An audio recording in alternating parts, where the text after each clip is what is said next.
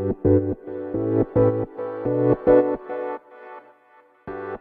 ようございます。なつきです。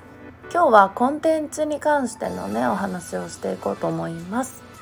とワンコンテンツマルチユースってこの言葉ね聞いたことあるかなと思うんですけど一つのコンテンツをね使っていろんなプラットフォームにね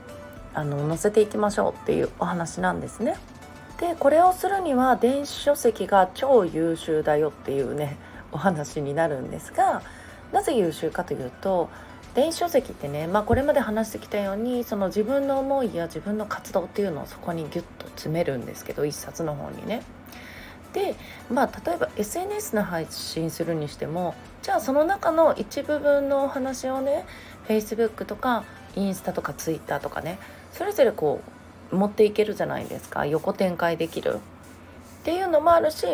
あとはその YouTube とか、まあ、動画とかライブされてる方だったらその台本にも使えるんですよね。で前にそのめちゃくちゃ売れてる YouTuber の方が言ってたんだけどその台本をね作らない人が多いんだけど絶対に台本を作った方がいいよっていうお話をねまあ売れてる方たちは結構その何人かそういうふうに言われててでもう本当にその YouTube の台本みたいな感じでその方はあの公開されてたんだけどそういうの見ても本当にあの書籍の書き方とめちゃくちゃ似てる部分が多くてで本当にその本を書けばその動画とかライブ配信にももうそのまま使えちゃうしもちろんその1冊を1回でっていうとめちゃくちゃ長いんで何回に分けてもこう使えるわけじゃないですか。でこれ勘違いしてほしくないのがその例えばね Facebook ブログインスタとかって同じ全く同じ文章コピペしてる人とかもいるんだけどまあできれば多分見てる人って何個もね媒体見てたりとかまあそうじゃない人にね届くのは全然いいと思うんだけどまあでも多少変えていくだとかそのそのプラットフォームに合わせた書き方で書いていくっていうのもあの結構ね重要なんじゃないかなと思います。だから例えば書籍だったらねちょっと固めの文章になると思うんでどうしても。じゃあそれをね Facebook に載せる時はちょっと語尾だけね話し言葉に変えてみるとかまあインスタでも同じだしじゃあ Twitter だったらちょっと箇条書き風に変えてみるとか図解を入れるだとか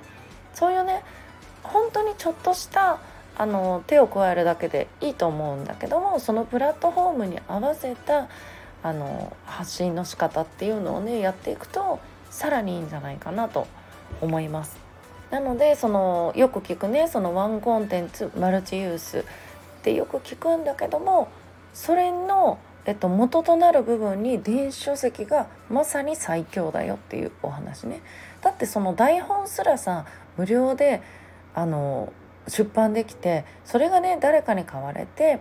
印税が入ってお金になるし集客にも使えるってなったらめちゃくちゃ素晴らしいツールなんですよね。うん、っていうのをねちょっとこのいかに素晴らしいかっていうのをねまた今日も熱くお伝えしてみました。もしね何かあの聞きたいこととかあればコメントとかいただけると嬉しいなと思います。ということで皆さん今日も素敵な一日をお過ごしください。